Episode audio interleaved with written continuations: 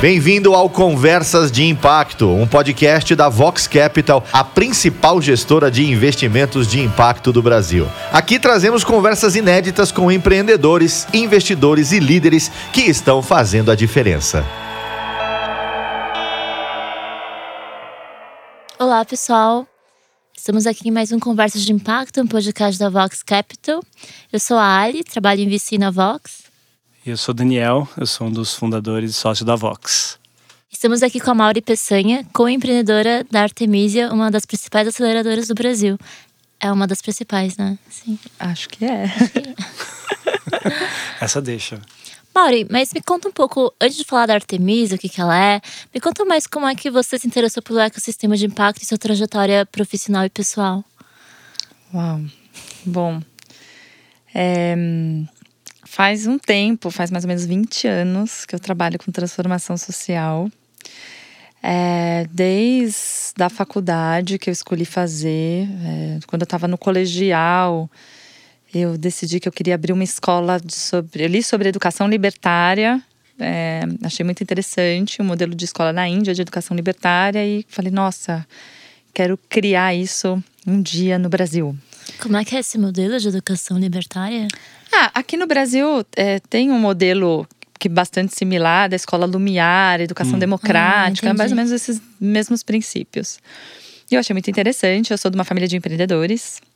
Meu pai, minha avó, uma materna. Então, para mim, tinha uma coisa, ai, ah, quero abrir uma escola um dia desse.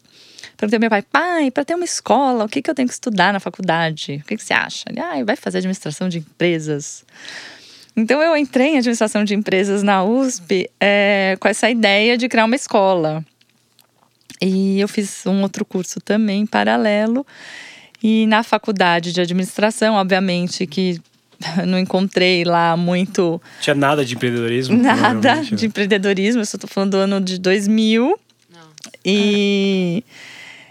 E aí lá que eu comecei a. Uh, eu empreendi na faculdade né? Eu criei um, junto com um grupo, sempre com um grupo, uh, um cursinho pré-vestibular para jovens do entorno da USP.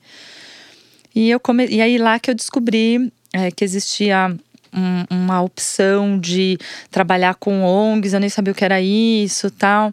Então, assim, é, eu comecei lá no ano 2000 a me interessar por transformação social e organizações sociais.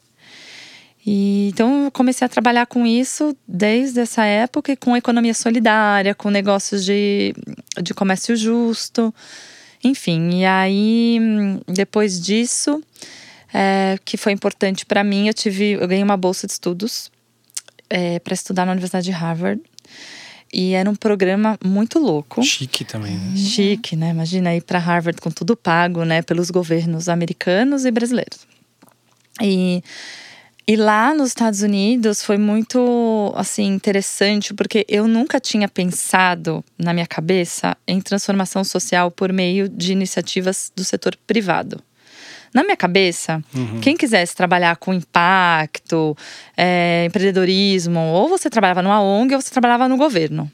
Então nunca tinha pensado numa perspectiva de negócio.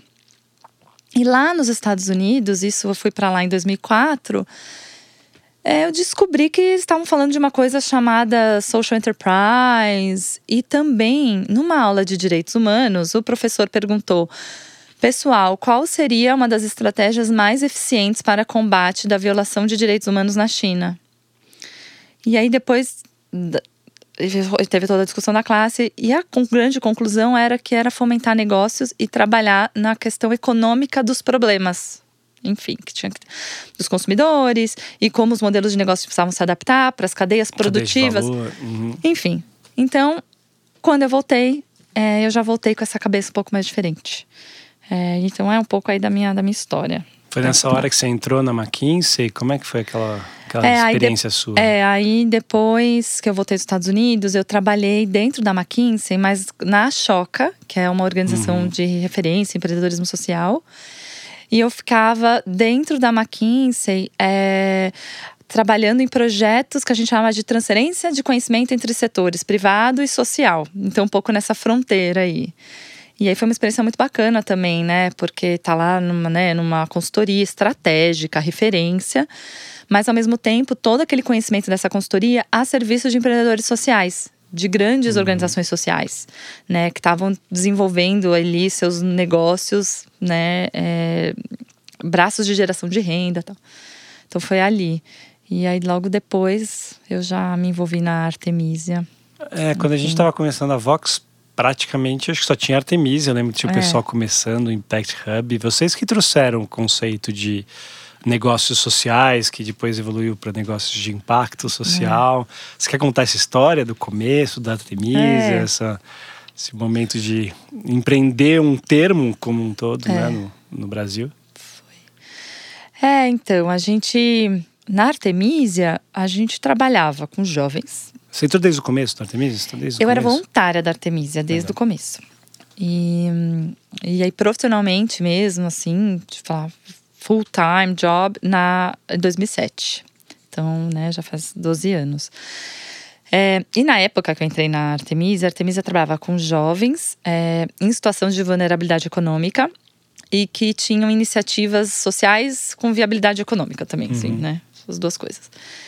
E, e aí foi nessa época que a gente começou a pensar: nossa, será que não faz sentido a gente é, criar alguma coisa que os empreendedores pudessem ter mais acesso a um capital e a um bolso maior do que o capital filantrópico? Porque a gente tinha lido na época um dado que o capital uh, filantrópico era 180 vezes menor do que o capital hum. do mercado de capitais. Eu acho que era mais ou menos essa proporção. Deve, ter, uhum. deve ser até. Deve ser até maior que é, Exatamente, isso. Exatamente, é. Então, a gente falou, poxa, como que a gente consegue né? Que o, porque a gente vê que os empreendedores estavam alcançando bolsos pequenos. A gente via também que os empreendedores Uh, não, não tinham, às vezes, controle do dinheiro, né? Do fluxo do dinheiro. Então, capta aqui um projeto, depois outro mês consegue captar dois, outro mês consegue captar três. Isso dificulta seu planejamento de impacto e uma série de coisas. Então, poxa, se o empreendedor pudesse ter um pouco mais controle do capital dele.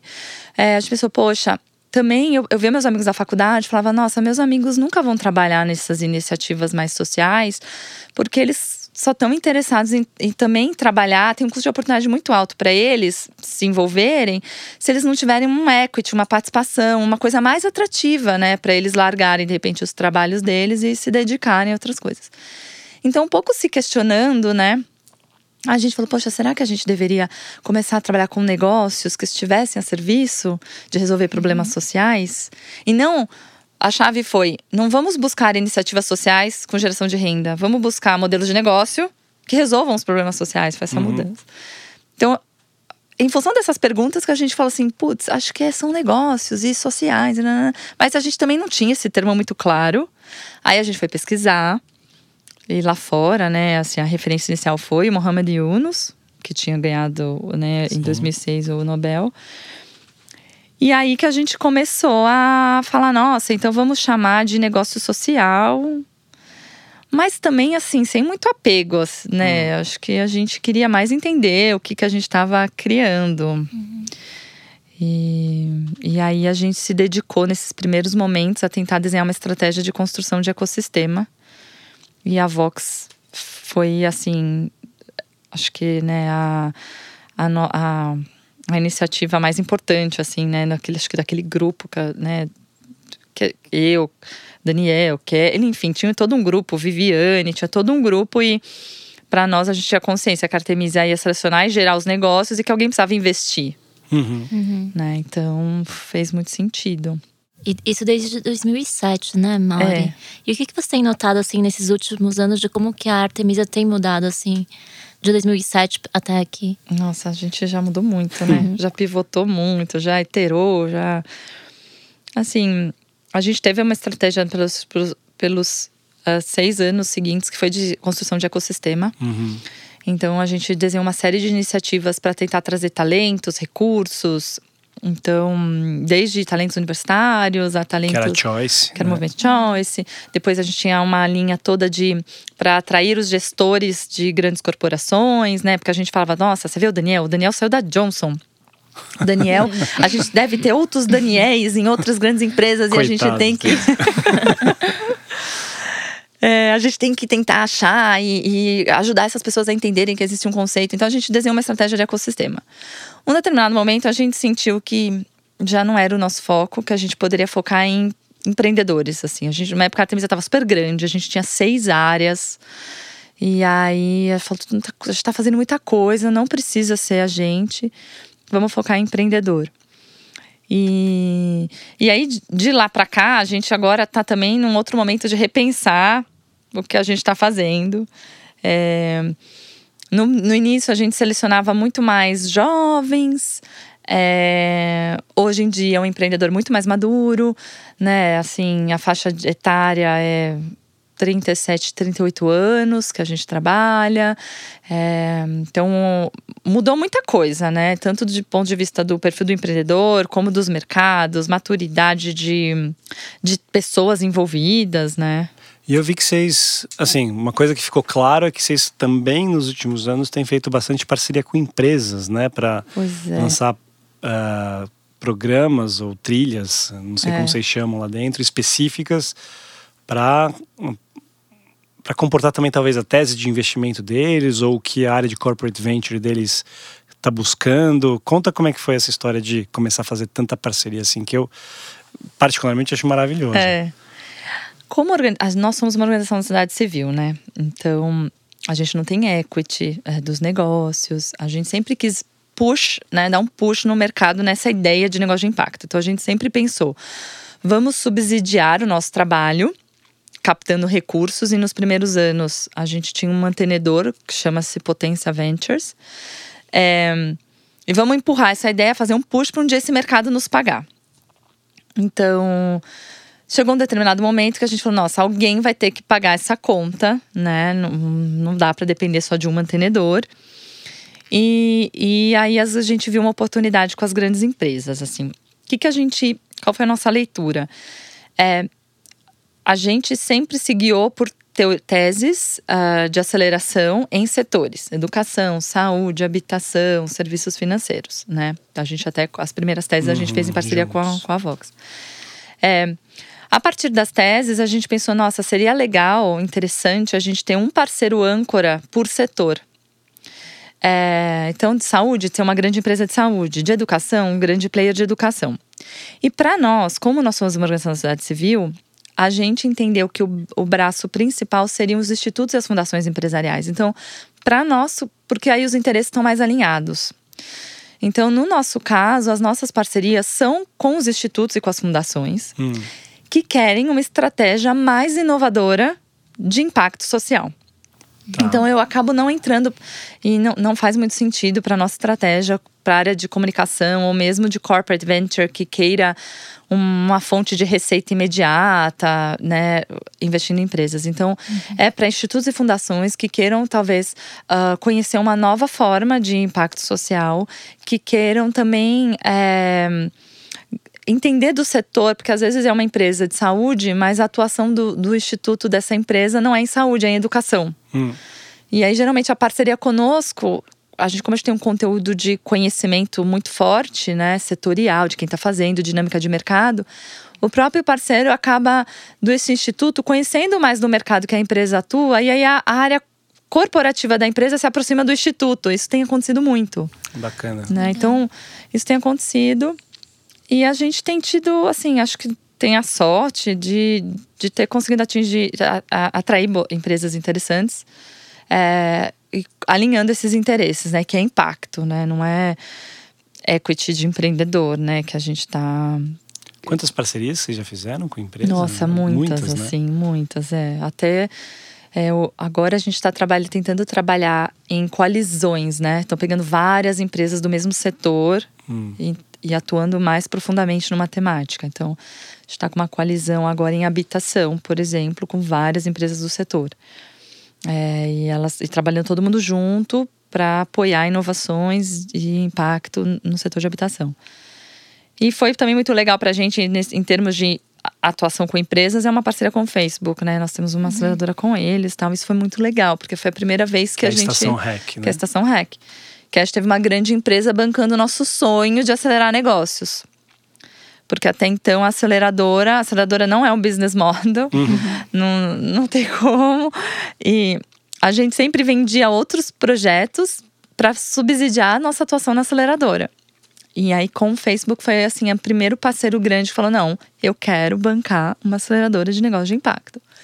E pode ser é, soluções bem inovadoras, disruptivas e, e, diversas, assim, com diversidade de empreendedores, racial, gênero, é, realidade socioeconômica. Eles toparam isso, né? Então a gente conseguiu fazer um trabalho de, de ter causas diversas, né? E acaba amplificando também o número de empreendedores que você acelera, né? É, com certeza, porque. O Diaspora.black estava no, tava, no que, né? que vocês, né, tá na iniciativa de vocês, Sim, né? O Diaspora.black é da primeira turma. Então, por muito tempo, a Artemisia, a gente tinha uma tese que a gente tinha que ser, facilitar o deal flow dos fundos de impacto. Então, nós nos cobrávamos muito é, em nossa, como que eu vou, você, vou conseguir fazer um, uma seleção e uma, uma busca de empresas, preparar essas empresas para a Vox investir para outros fundos de impacto e para fundos não de impacto.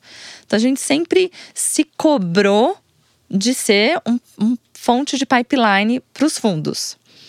É, e, e até quem doava dinheiro para nós tinha esse interesse. Fala assim, vou investir na Artemisia, que eu quero investir, eu tenho eu me interessa em investir em educação, uhum. por exemplo, e eu sei que com a Artemisia eu vou fomentar uh, soluções de educação alinhadas com impacto, etc. E eu vou apoiar a Artemisia, doar para a Artemisia para depois investir nessas empresas.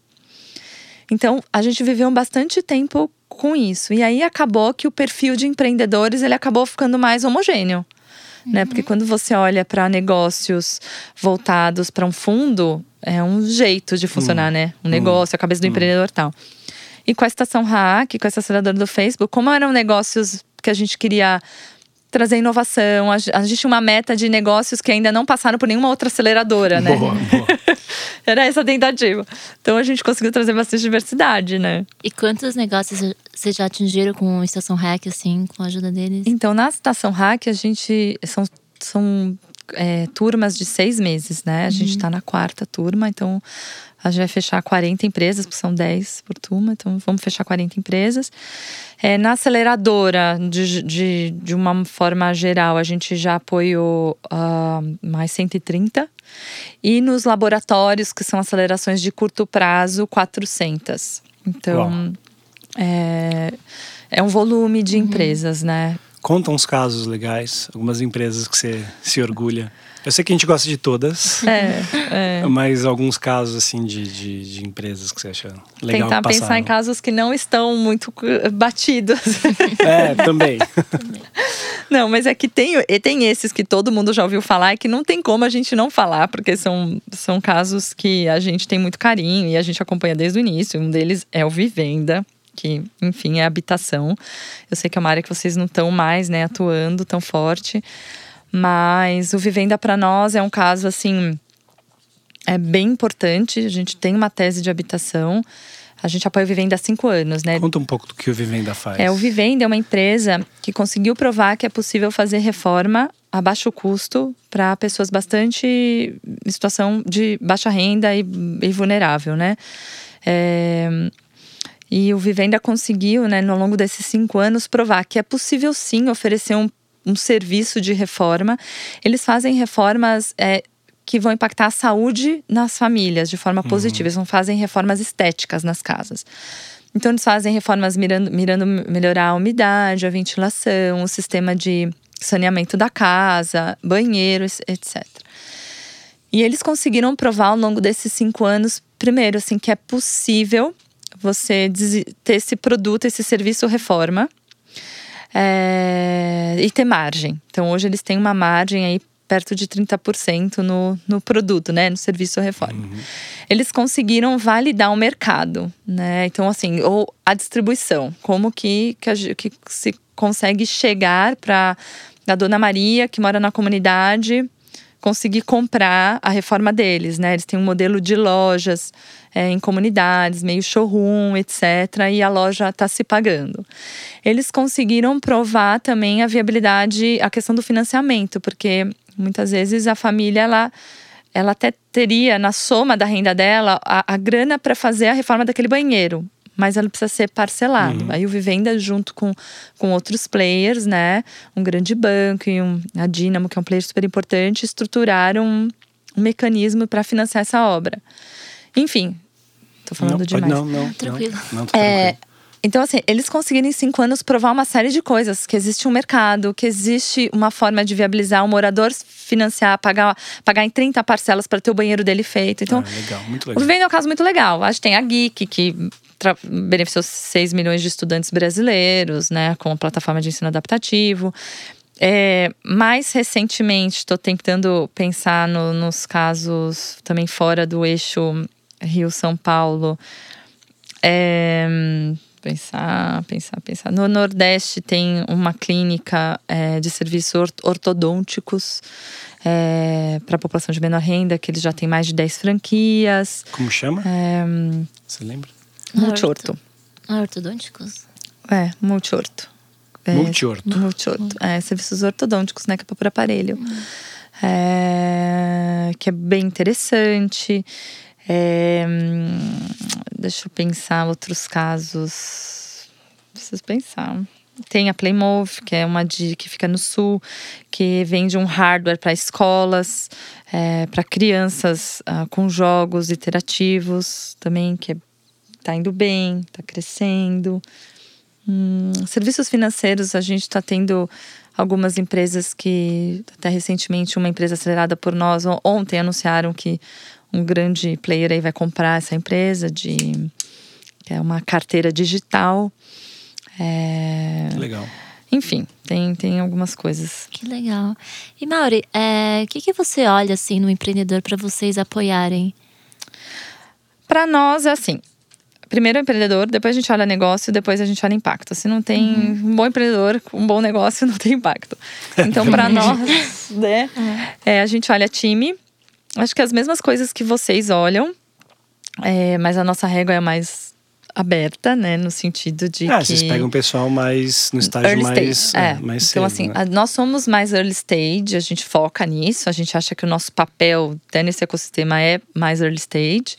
Mas a gente olha muito a capacidade de execução do empreendedor, vontade, a intencionalidade, de, e a intencionalidade medida com vontade de criar indicadores, minimamente ter uma cultura organizacional voltada para impacto, é, né, que não seja uma, uma externalidade legal que o, que o empreendedor quer gerar. Então a gente tenta achar uhum. e olhar o time todo, obviamente. É, então isso é uma coisa que a gente olha bastante. É, se é um negócio, se é um mercado, se né, existe. É, antes a gente tentava olhar, ah, tem que ser mercado de bilhão, etc. Agora a gente está se permitindo ser um pouco mais disruptivo, mas se existe uma dor, se essa dor uhum. é de um usuário, se essa dor é recorrente, ou se ela é muito intensa, né? Qual que é o tamanho disso? É, para aí depois a gente ver o impacto. Mas Entendi. basicamente para nós é, é, muito importante. É, tá muito ligado ao mindset do empreendedor, se ele olha as coisas certas, tem um mindset certo, né? Ô, Mauri, em 15 anos de Artemisia, né? É. Agora. Vocês já descobriram que é um negócio de impacto? Vocês podem contar pra gente? É, pois é, a gente ainda tá assim. Acho que lá atrás a gente tinha muita discussão de conceito, né? Uhum. E aí chegou um determinado momento que a gente falou: putz, vamos parar de discutir conceito, investir nosso tempo em fazer e alguém vai dar um jeito de descobrir o que é isso que a gente está fazendo e ajudar a gente nisso. Então a gente continua meio assim, Artemisia. É, o que para nós é o que a gente quer trabalhar é negócios que atuam com a população em vulnerabilidade econômica. Então, assim, é uma dor dessa pessoa, dessa família. É, e nesses setores que a gente acha que é impacto, é impacto estrutural, né? Impacto social uhum. estrutural.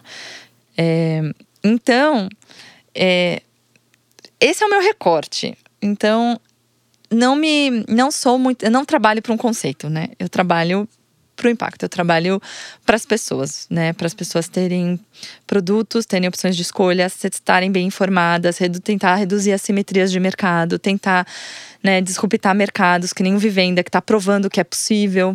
Uhum. É, né? Então, é, é, esse, é para isso que eu trabalho. Então, não é para um conceito. Uhum. Então eu tô, tô tranquila em relação a isso, mas também assim, se vocês descobrirem, podem me, me falar. Contamos.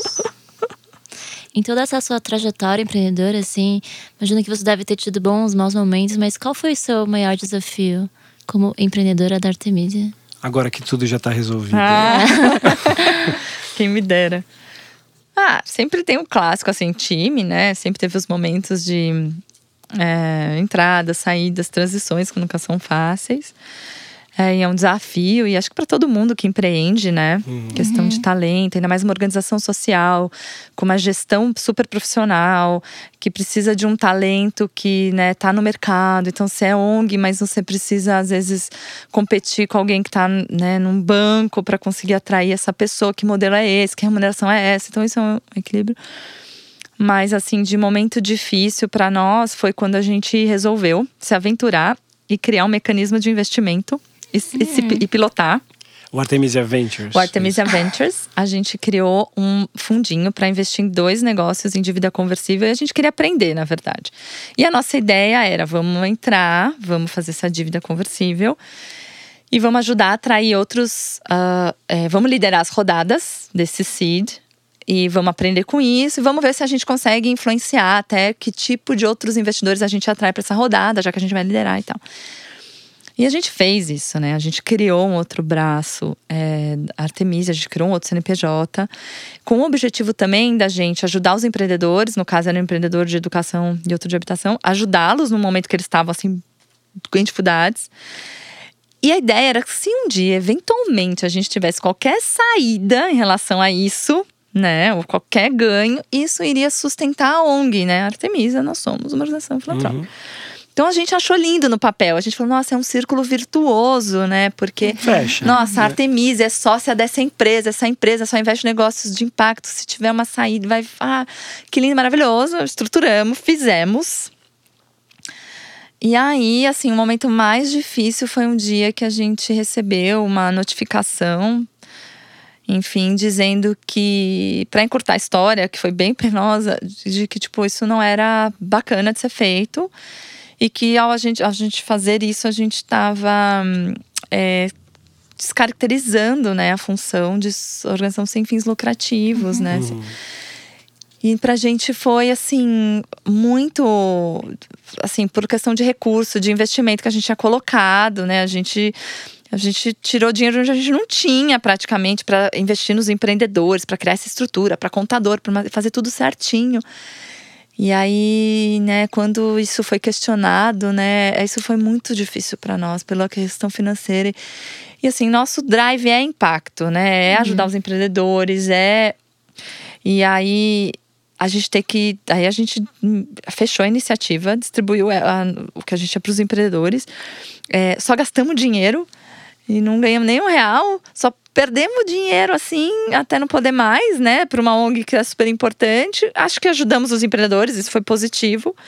E aí a gente aprendeu também que o nosso negócio é acelerar, empreendedor de estágio inicial, que essa coisa de investimento é muito complicada, que não é pra gente, deixa quem entende fazer, sabe? Mas foi. E, e, e essa sua experiência como empreendedora, né? Mas é. você também falou de quantos? 130 que já passaram pela é. aceleração, mais 400 é. em outros programas. O que, que você vê de mais comum que de problemas ou de coisas que dão certo para os empreendedores, para quem está querendo empreender? O que, que, você, que você vê que é muito comum acontecer e que em, em empresas que dão certo e também muito comum hum. em, acontecer em empresas que dão errado? É. Né? Assim, que dá errado, é, já que é a, a maioria, infelizmente. Não assim, maioria é que normal, dá errado. Né? É, né? É uma taxa mais. Essa coisa clássica do empreendedor ser apaixonado pelo é, ser apaixonado pela solução dele e não pelo problema. Uhum. Então, é isso é, é, bem clássico que a gente vê. É, o empreendedor que está desenvolvendo uma solução para educação fintech para um público que ele nunca conversou. Então, essa coisa da conversa com o usuário, conversa com o beneficiário, que é tão. A gente fala tanto, é tão óbvio, etc., não é. Uhum. é então, isso para nós. E tem, assim, praticamente todas as empresas. Na aceleradora, a gente tem feito um diagnóstico do empreendedor e das, do, do negócio para aceleração baseado todo baseado em evidências. E aí a nossa equipe faz um diagnóstico, o empreendedor também faz um autodiagnóstico. E tem uma mudança muito grande de percepção. O empreendedor, a maioria, eles acham que eles estão prontos para escalar vendas. E para nós, eles ainda têm que validar uhum. quase o problem solution fit, uhum. assim. Ainda estão no primeiro estágio ali, sabe, do desenvolvimento de cliente. Então, é, eu acho que quando dá certo, né, já falando, é aquele empreendedor que ele tá olhando as coisas certas na hora certa, o que ele tem que se preocupar né, assim, é, que consegue entender que, poxa, não, cinco vendas não são suficientes para você escalar e dizer que você já tem um produto, né? Uhum. É, que alguém que não se ilude com falsos positivos, assim, né? É, que tem sido muito comuns no meio do empreendedorismo total. Então, esse é o cara que a gente, ou a mulher, né, que a gente quer apoiar, que pessoa que, que consegue ter muita clareza dos dados, consegue é, entender é, que talvez não é hora de escalar prematuramente, do custo que isso vai ter. É, isso tem, tem sido tem sido algo bastante comum no quem, quem acaba dando certo. Assim, é muito mais uma, uma mentalidade do, do time de founders. Assim. Porque assim, eu lembro de 10 anos atrás, a gente tanto a Artemisia quanto a Vox, a gente ficava numa ruazinha entre a, a entre a Cardial e a Teodoro Sampaio, né? Eu lembro de algumas reuniões que a gente fazia juntos, de planejamento e de olhar para o futuro. Ah, muita ingenuidade, né? Não. Todos os lados lá envolvidos. O que, que a Mauri de hoje falaria para a Mauri de 2009? Ou para aquela turma que estava fazendo planejamento de como vai ser o campo em 2019, de como que vai ser os investimentos de impacto, os negócios sociais em 2019. O que, que você, que você falaria para essa turma lá atrás? É. Nossa, vou pensar, mas assim. Essa eu não tinha. Eu pensei essa agora. Essa é uma boa pergunta. Mas acho que assim, tem duas coisas. Uma é um pouco assim, fica calma, que as coisas vão dar muito certo antes da hora. Então, teve coisas que a gente sonhou lá atrás é, que deu certo muito. Há cinco anos atrás, eu falava, teve coisas na Artemisia que há cinco anos atrás eu falei, nossa, essa meta era uma meta minha que só ia bater, sei lá, em 2020 e bati em 2015, uhum. basicamente. Então, assim, fica calma que muita coisa vai dar certo. E o outro é fica calma. Desencana que isso nunca vai rolar. Sem ilusão. E um pouco sem ilusão, né? Que isso. É, isso vai despertar o interesse de muita gente boa, mas também de muita gente é, que, que pode não ter os, o mesmo alinhamento que vocês, ou o mesmo propósito inicial. E tá tudo certo, continua fazendo o seu trabalho, assim. É, hoje eu fico vendo esse, esse setor e até a palavra impacto muito utilizada, então dá um, eu fico feliz, né, por um lado, mas por outro também fico, nossa, né, é, tem bastante apropriação também, é, é, também de de achar que o setor privado vai resolver todos os problemas do Brasil, né? É a grande uhum. resposta. E não, não é, né? Enfim, ainda mais agora, que a gente, no momento que a gente está vivendo, é importante a gente saber que é, a sociedade civil é muito importante, governos são muito importantes, tem uma oferta que o setor privado não vai alcançar a população que mais precisa. Né? Uhum. E isso é uma coisa que eu nunca tinha imaginado que aconteceria. E, né, de um pouco desse certo é, como se. Deslumbramento, é, talvez. É, um certo deslumbramento, né? É, dizer que é muito mais difícil do que a gente pensava, né? Que, é, que, uma empresa de impacto, acho que com certeza, né? Dizem que geralmente um, uma startup normal demora de duas a três vezes mais tempo do que o empreendedor inicialmente pensou para uhum. ser validada. Eu acho que um negócio ainda com impacto, nesses setores que a gente atua, deve ser de três a quatro vezes mais, uhum. mais tempo, né? Porque são setores ainda é, bastante complexos de se atuar, né? Pelo menos o que a gente atua. Então acho que tem isso um pouquinho, né? Não se ilude não, porque é mais difícil do que você pensa. E Mauri, tem alguém que te inspirou em toda essa sua trajetória profissional? Ah, família, né? Uhum. Pai, mãe, essa coisa. É, as pessoas que eu encontrei ao longo, né?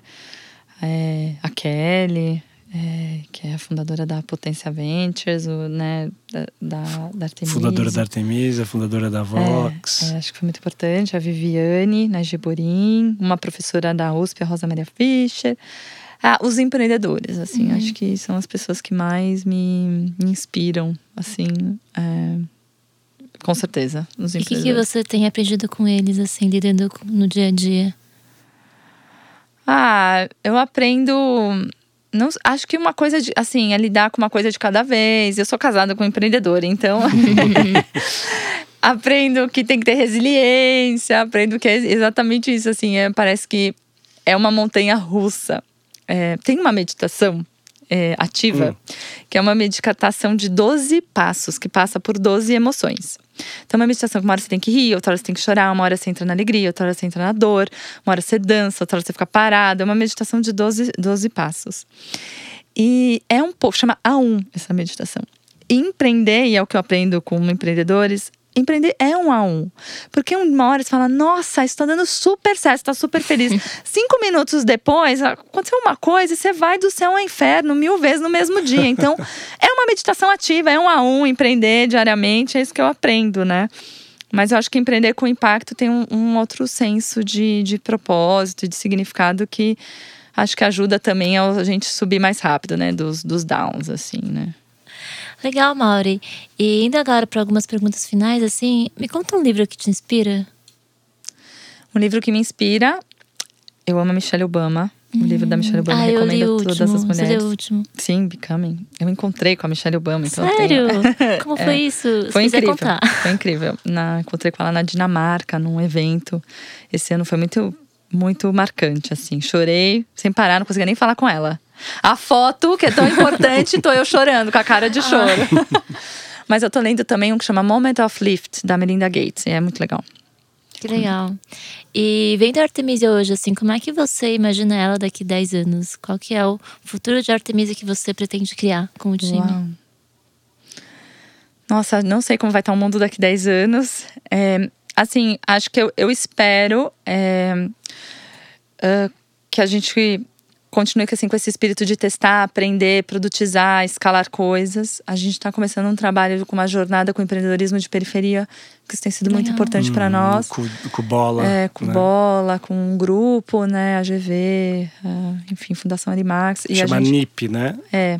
Negócios é uma, de impacto Negócio de impacto da periferia, é. Uhum. E eu espero é, que isso seja um movimento que continue sendo fortalecido, né, para os próximos anos. E, enfim, eu espero, assim, mais deals, mais saídas, que a vida da, da gente que está ralando já tantos anos melhore, que não precisa explicar tanto. Enfim, que a gente consiga aprovar melhor a nossa tese, é, que seja um mais mainstream, né, que saia de um nicho e vire tendência mesmo, né.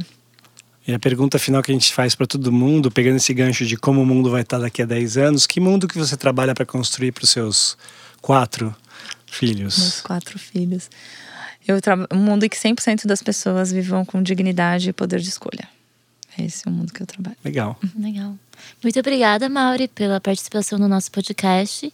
Esse foi mais um Conversa de Impacto. É, a gente lança a cada duas semanas e você pode encontrar a gente no Spotify e no SoundCloud também. E se você quiser enviar alguma sugestão e dúvidas feedbacks, pode enviar um e-mail para podcast.voxcapital.com.br. Ai, obrigada. Obrigado, Mauri. Obrigada, Mauri.